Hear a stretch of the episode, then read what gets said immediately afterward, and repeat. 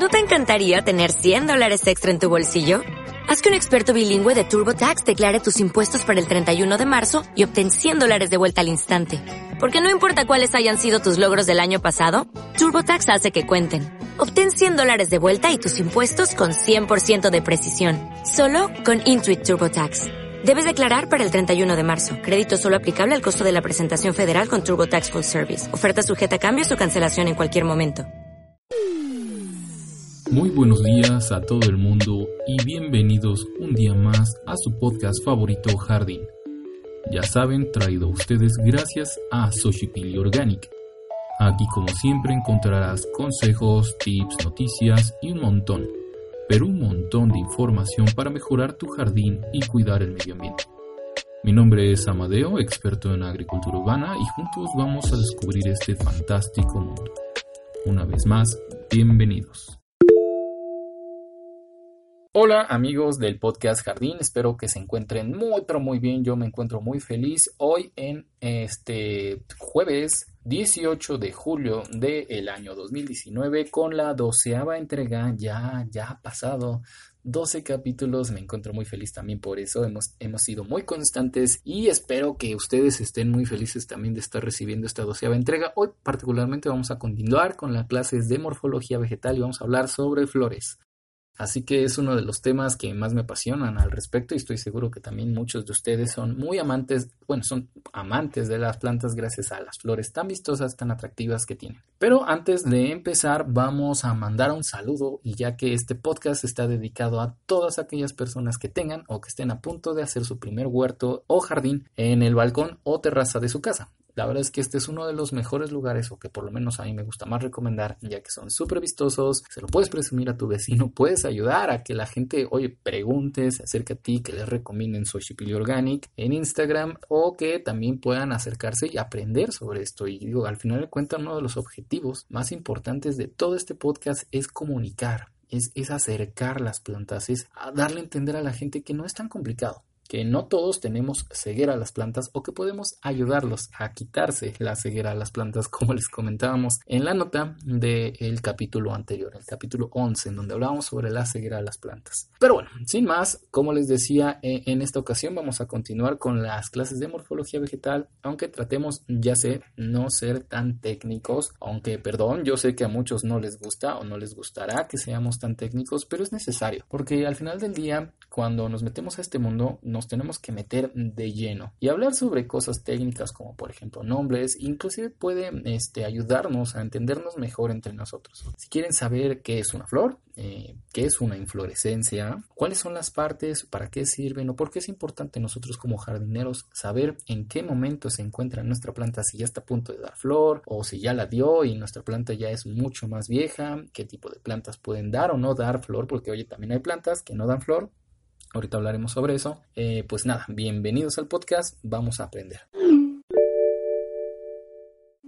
Muy bien, Así como hicimos en el episodio anterior, también en esta ocasión nos vemos en la necesidad de acudir a Wikipedia para que nos ayude a definir las diferencias entre flor e inflorescencia. Primero, hablemos sobre la flor. Esta es la estructura reproductiva característica de las plantas llamadas espermatofitas. Espermatofitas es una palabra de la cual ya les hablaré más en otro podcast, porque a mi parecer sale un poco de los propósitos del podcast que estamos haciendo en este momento. La función de una flor es producir semillas a través de la reproducción sexual. Para las plantas las semillas son la próxima generación o en otras palabras son sus hijos y sirven como el principal medio a través del cual las especies se perpetúan y se propagan. En otras palabras, eh, una flor es ese órgano de una planta que sirve para reproducirse su órgano reproductor. Ahora bien, ¿Qué es una inflorescencia? Una inflorescencia, definido gracias a la Wikipedia, es la disposición de las flores sobre las ramas o la extremidad del tallo. En otras palabras, y para ponerlo de una manera súper sencilla, una flor es este órgano reproductivo. Una inflorescencia es el conjunto de flores o su disposición en un tallo o en una rama.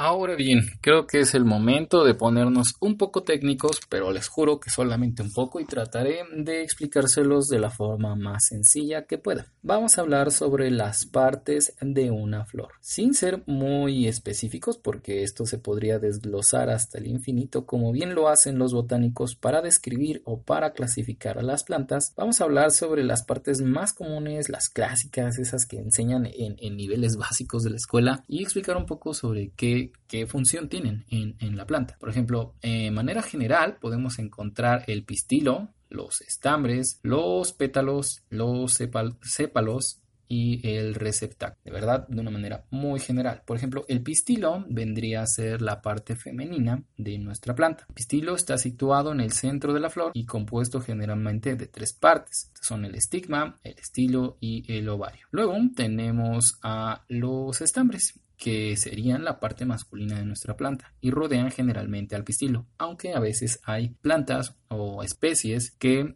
tienen este orden de pistilo y estambres invertido. Estas, como ya les mencionaba, rodean generalmente al pistilo. El estambre se compone de dos partes, la antera y el filamento. La antera produce el polen, que vendrían a ser como los espermas masculinos, y el filamento sostiene la antena. Los pétalos son esa formación colorida por lo regular y con diferentes formas y en diferente número que se encuentra rodeando a nuestros estambres y pistilos. Luego los sépalos son esas hojas verdes y pequeñas que protegen el brote que se forma. Los pétalos en una flor típica son llamativos y coloreados y rodean las partes reproductivas que como ya mencionamos son los estambres y el pistilo. El número de pétalos de una flor es indicativo de la clasificación de la planta. El sépalo es esa pieza floral que envuelve a todas las demás piezas florales en sus primeras fases de desarrollo cuando la flor solamente es un capullo. También evita en algunas especies que los insectos accedan al néctar sin pasar por los estambres primero o los estigmas. El número de sépalos de una flor es un carácter importante para su clasificación e identificación de la especie, tanto en sépalo, pétalo y todas estas características que le he estado mencionando acerca de la flor componen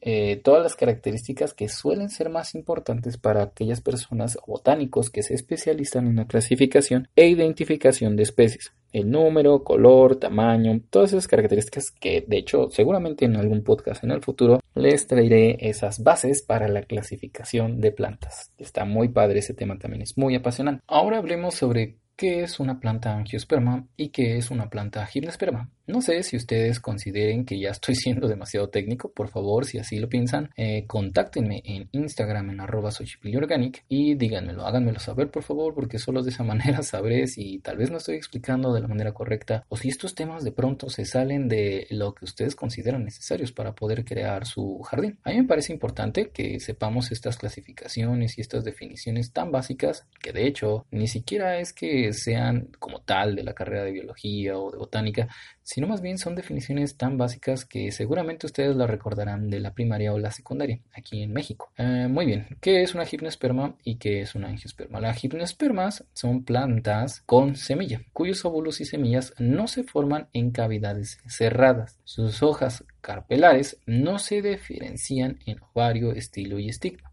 Son plantas leñosas, de porte variado, árboles o arbustos normalmente longevos. En otras palabras, las gimnospermas son estas plantas con semilla que no tienen flor. Suelen ser árboles o arbustos muy longevos o con hojas simples. Ya hablaremos también después sobre las clasificaciones de las hojas. Las angiospermas son plantas terrestres con flores, aunque no siempre corresponden a la idea común todos tenemos acerca de una flor. Estas producen semillas cerradas y protegidas por la pared del ovario. Entonces, resumen, una gimnosperma son plantas que sí tienen semillas, pero que no forman flores. Por ejemplo, algunos pinos, como les dije, son normalmente plantas muy longevas. Y las angiospermas son plantas que sí generan flores. Todas esas, esas, esas plantas que tenemos en el jardín es muy probable que sean angiospermas.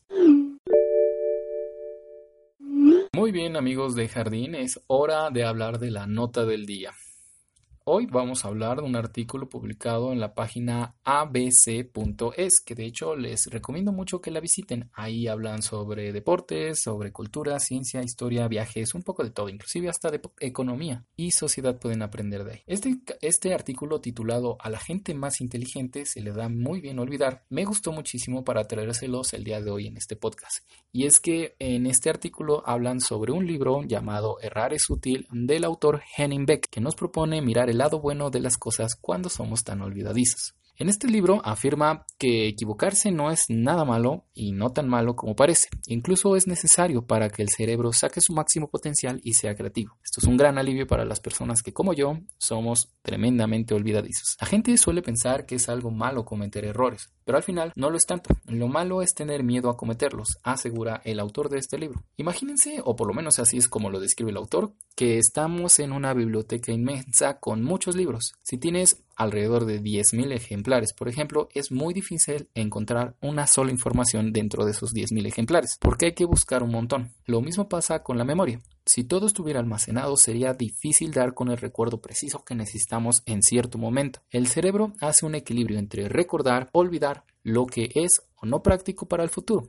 Así eres más rápido a la hora de encontrar un recuerdo o información necesaria. Hay una cita muy bonita en este libro que dice más o menos así, si lo recordamos todo, no entendemos nada.